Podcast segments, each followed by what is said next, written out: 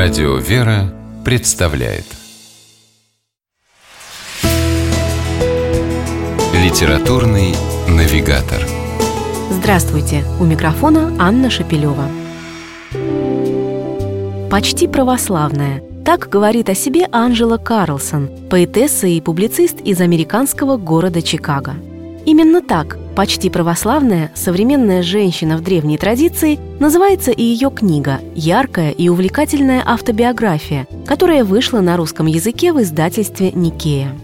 С первых же страниц понимаешь, что тебя ждет встреча с необычным писателем, а еще с очень скромным, честным и искренним человеком.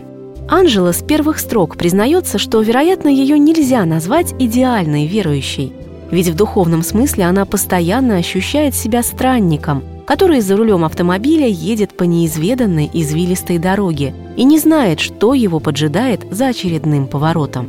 В одном автор уверена на все сто процентов. Этой дорогой для нее должно быть именно православие. К такому выводу Анжела Карлсон пришла совершенно неожиданно для самой себя. Она воспитывалась в католической традиции и верила в Бога с детства – но однажды, переехав из родительского дома в шумный Чикаго, стала самым настоящим панком. Играла в рок-группе, ходила по городу в старой армейской шинели и грубых массивных ботинках. И все же, пишет Анжела Карлсон в книге «Почти православная», она всегда молилась Богу. «Никто не умел так выслушать меня, как он. На него всегда можно было положиться», признается автор – и рассказывает о своей первой православной литургии, на которую явилась все в тех же грубых высоких ботинках и мини-юбке. И о том, как после богослужения вдруг ясно осознала, что за ширмой протеста глубоко внутри нее, оказывается, жила другая женщина, мягкая, уверенная и спокойная. Мне вдруг стало ясно, насколько необъятна жизнь православного христианина.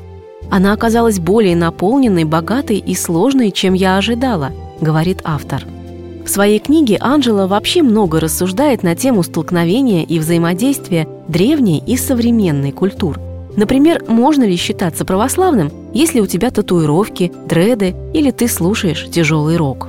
Возможно, опыт Анжелы Карлсон кому-то из читателей покажется знакомым и в авторе, сомневающимся, ищущим, постоянно открывающим новые грани православной веры, многие узнают самих себя – Литературные критики и читатели не зря называют Анжелу королевой метафоры. Ее текст стилистически изыскан и красив, при этом читается и воспринимается очень легко.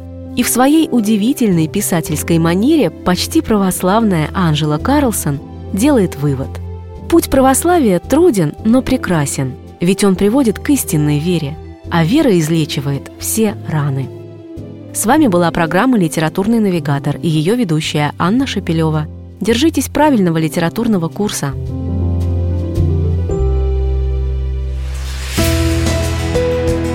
Литературный навигатор.